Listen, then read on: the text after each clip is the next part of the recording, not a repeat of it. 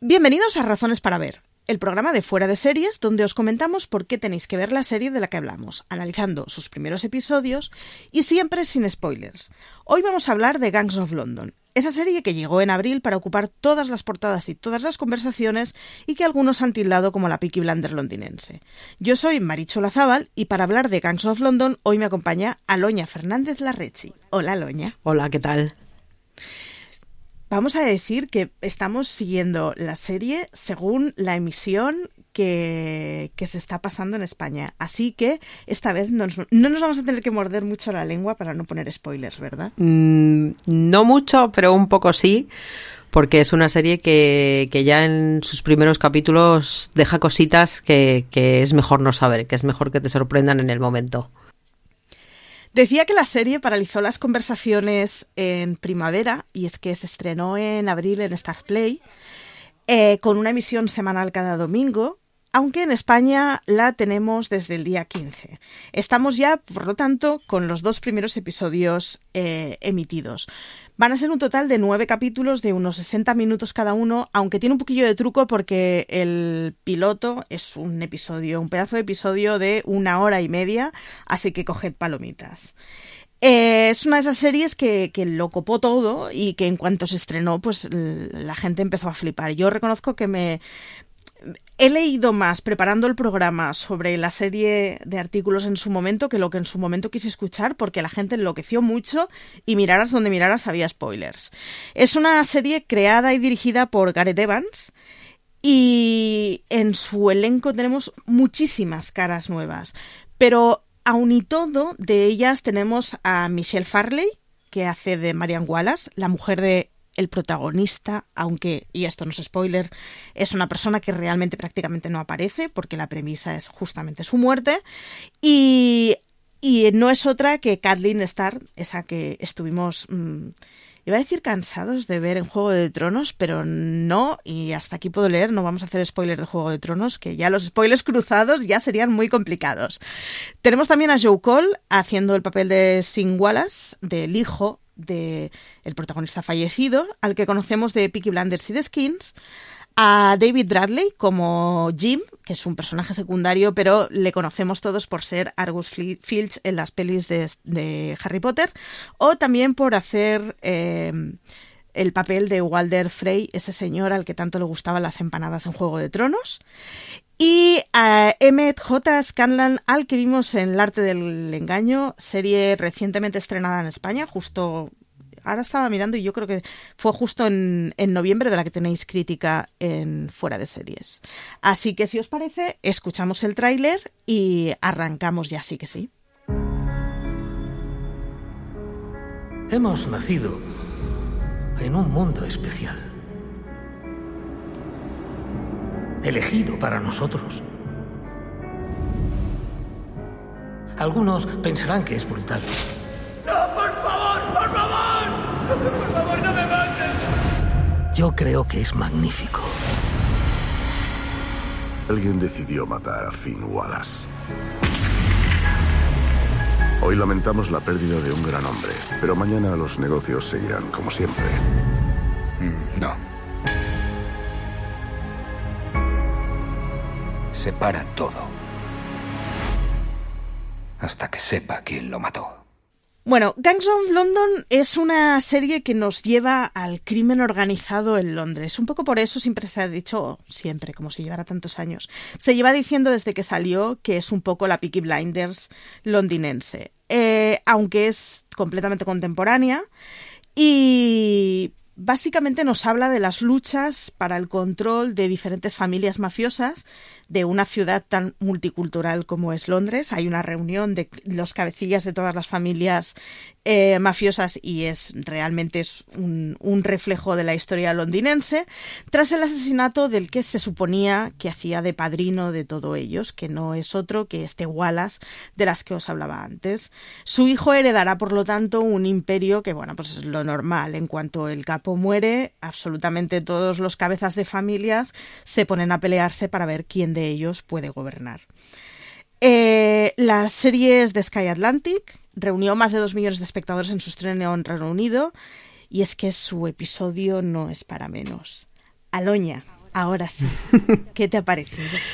A ver, yo no, yo no venía con muchas ganas porque, bueno, acabé un poco cansada de, de Peaky Blinders de la, de la última temporada y en lo que se estaba produciendo todo ese revuelo de, de oh Dios mío, mira que seriaza están estrenando en Reino Unido, pues eh, a mí me da un poco de pereza sobre todo porque se acaban muy a relucir los temas de, o sea, la, la, la violencia que hay en la serie y como la violencia que, que, ha habido en la última temporada de Peaky Blinders me ha parecido como tan innecesaria, pues la verdad es que no me apetecía nada. Pero me ha gustado y voy a seguir, lo cual no debe de ser un mal síntoma de, de lo bien que está, a pesar de que, como comentabas, pues bueno, igual un capítulo piloto de hora y media se hace como, como larguito, porque ya dices una hora ya es largo, hora y media ya es una película. Y yo a, así me criaron en los 80, ¿eh? Hora y media película, Claro. hora y media de primer episodio. Claro. Y, y bueno, yo creo que es muy interesante, ¿no? Esa convención de mafias que, que comentabas tú. Eh, a mí quizá hasta lo que hemos visto, que es el, segundo episodio, el, el protagonista es el que menos me interesa o el que menos me importa. Eh, porque bueno, sí, pues eh, mm, está muy enfadado, tiene mala leche, ha sido educado durante toda su vida para ser lo que va a ser, pero mm, no sé si es que tiene cara soso o que como está enfadado y triste, pues eh, no sé, como que le da poca vidilla, pero alrededor pasan tantas cosas tan interesantes y, y eso, hay tanta maldad mm, por todas partes que, que dices, bueno, vamos a, a- a ver a dónde nos lleva esto y, y te dan ganas de, de seguir porque eso está muy bien planteada y sobre todo tienes la sensación de que cuando estalle todo se va a liar, vamos, la mundial. En su favor cuenta con que tiene una de las primeras escenas más impactantes y con una muerte más creativa que vamos a poder ver eh, en 2020. Eh, Tú que sí has visto Peaky Blinders, porque yo vi solo la primera temporada así un poco en plan empacho y es como una noche de farra, no la acabo de recordar demasiado.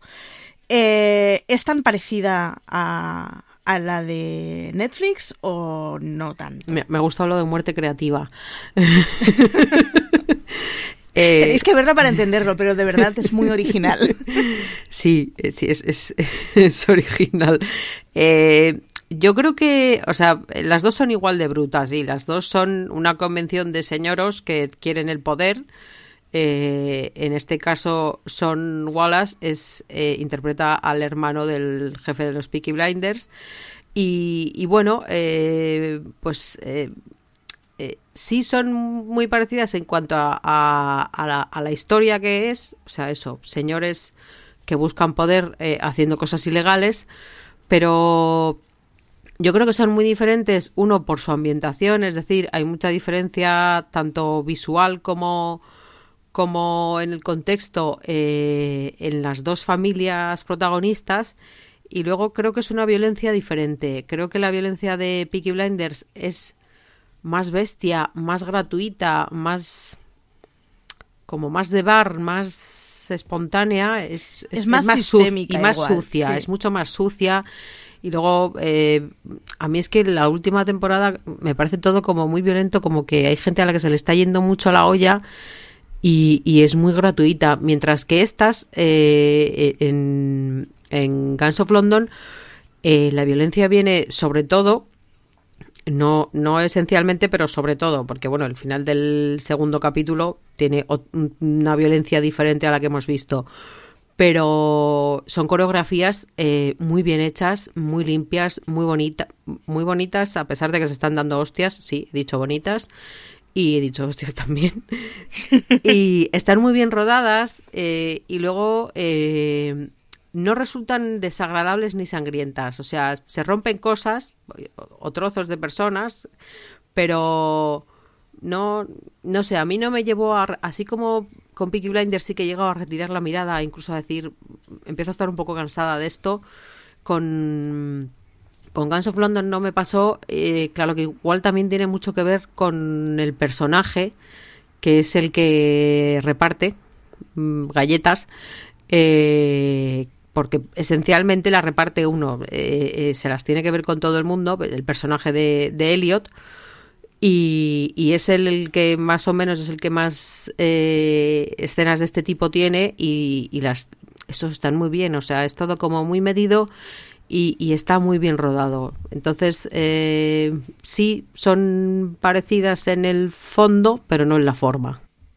Sin destriparos el contexto, el tal, el, el tal Elliot del que habla Loña es un señor que después de pelearse con un montón de gente le preguntan ¿cuántos eran? Seis. Y él como respuesta da ocho, pero yo llevaba un dardo.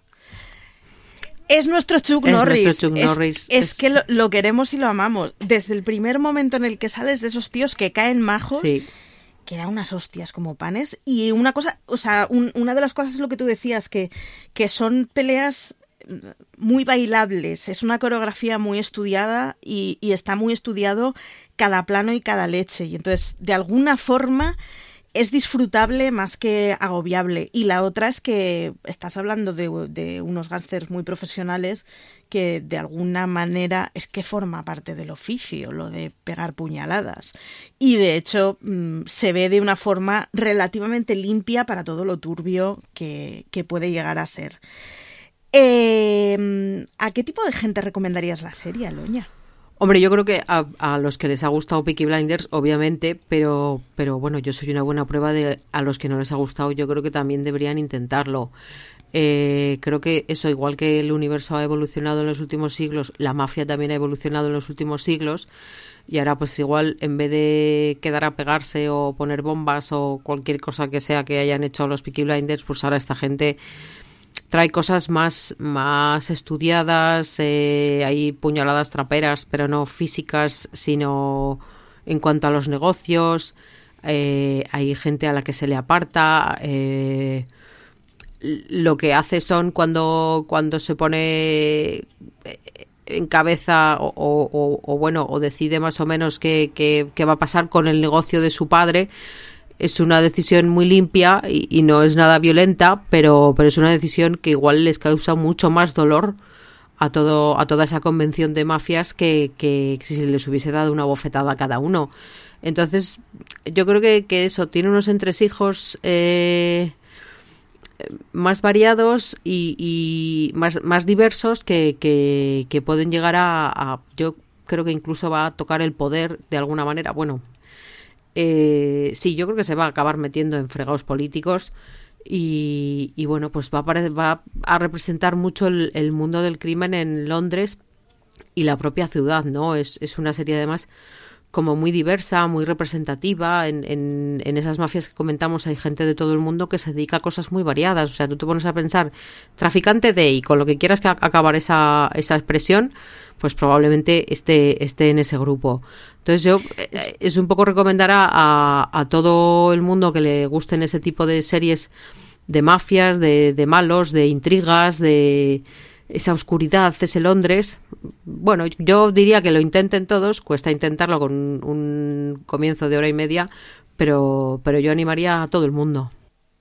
Es muy guay esa conversación en la que están todos los capos, digamos, el día después del funeral o el, día después de la muerte de- del coordinador de departamentos, que están el jefe de cada departamento y es como, pues lo que decías tú, ¿no? Un menú de todas las ilegalidades que puede haber en una gran ciudad. Da igual, cada uno se dedica a lo suyo, a su especialidad. Uno de los personajes que encontramos es Ed Dumani, que está mm, eh, encarnado por Lucian Samati, creo que se pronuncia, que es ese señor que conocemos de la materia oscura que hace de John Fa, que no es otro que la mano derecha de, de Wallace padre, digamos, eh, que será un poco el que acompañe a su hijo durante, bueno, pues ese camino en el que va a tener que ser el nuevo jefe de, de maestro de orquesta que tengan los, los narcotraficantes o los traficantes eh, londinenses. Tú decías que no te acabas de no creer, que no te acaba de convencer el papel de Sin, de Joe Cole. Eh, ¿Te pasa lo mismo con, con Ed Dumani? Mm, más que no creérmelo, me resulta eh, extraño que, que en una... Siempre hemos tenido esa sensación de las familias irlandesas que no son italianas porque no se abrazan tanto ni lloran tanto, pero que en el fondo se quieren igual, ¿no? Entonces es un círculo muy cerrado en el que de repente eh, eh, hay otra persona eh, con su propia familia, o sea, en el primer capítulo vemos que no es solo él, sino que es él y toda su familia los que están muy pegados los unos a los otros. Me parece un, un rol confuso eh, que quizá con el desarrollo de los capítulos descubriremos mejor cómo ha llegado hasta allí, igual que, que descubrimos cómo, cómo Son puede haber estado eh, destinado a ser lo que va a ser, eh, yo creo que también vamos a descubrir por qué este señor parece que manda tanto o parece que es tan importante o, está tan interesado en, en, tantas cosas y, lo voy a dejar ahí. sí, porque no queremos contar spoilers, pero eh, eh, otra de las cosas que tiene Guns of London es que, eh, como es propio de estas series, hay mucha gente que es una cosa o que parece una cosa que luego puede ser una cosa totalmente diferente. Y, y yo creo que, que con él también pasa, ¿no? Porque lo ves ahí tan... eh, a mí me parece un como, como un oficinista, como un señor que, que eso, que te lleva los papeles y que te, que te lleva la agenda y pues, pues un poco así, ¿no? Que le recuerda a Son eh, cómo tiene que comportarse con quién y, y- y yo creo que va más allá de ese papel secundario y yo creo que tiene más poder que el que parece.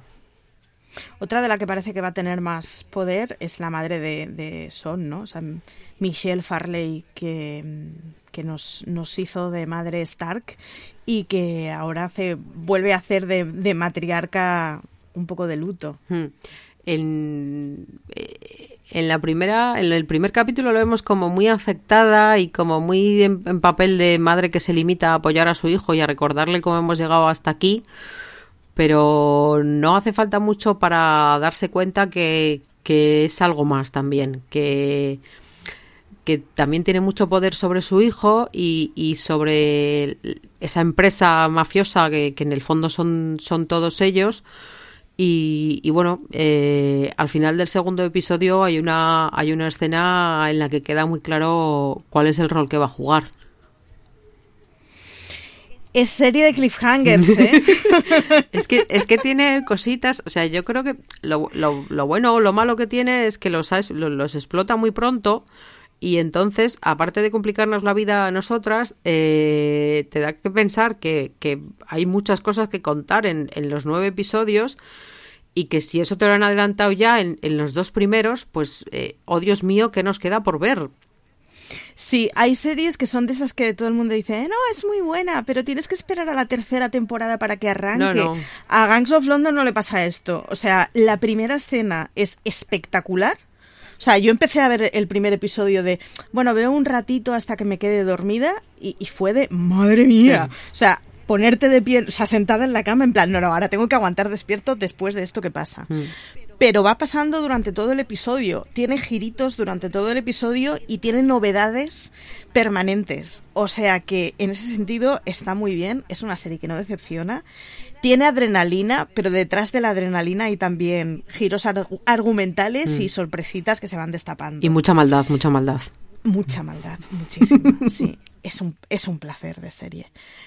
Eh, bueno, pues Guns of London, nueve episodios, llevamos dos emitidos. Eh, esto tal, y como apunta, mm, raro será que no hagamos un review o más artículos de ella o más críticas de ella, porque es lo que decimos, son, hemos visto solo dos episodios, hay un montón de chicha y, y nada, que la recomendamos encarecidamente, ¿no, Aloña? Sí, sí, yo la, la recomiendo que se ponga todo el mundo por eso, porque bueno, puede, puede no parecer tu serie, pero yo creo que, que al final te acaba enganchando y, y yo creo que sí, que tendremos que volver a hacer una review, sobre todo porque tengo muchas ganas de hablar de eh, la nueva visión que tengo desde hace unos días de los salones de uñas y lo voy a dejar ahí.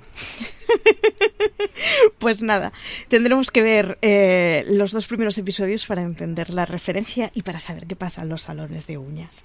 Eh, podéis consultar en la web los múltiples artículos que se han ido sacando de, de noticias previos al estreno de Gangs of London, pero también la crítica que de hecho eh, vino de manos de Aloña, así que contaba muchas más cosas en su crítica, así que leedla, id a fuera de series.com y, y acudid a ella.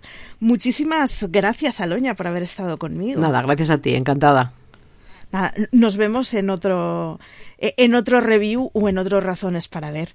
A los demás deciros que, que nada, que, que, leáis fuera de series, que suscribáis a nuestro contenido en audio, que lo podéis hacer en Apple Podcast, en iVoox, en Spotify, en Podimo y yo creo que menos en las neveras programables estamos en todos lados. Así que nada, busca fuera de series en tu reproductor de confianza y, y, lo encontrarás, que mucha más información y artículos sobre Gangs of London, pero también sobre las series de televisión en general en fuera de series.com. Así que nada, como diría CJ Navas, tened mucho cuidado ahí fuera.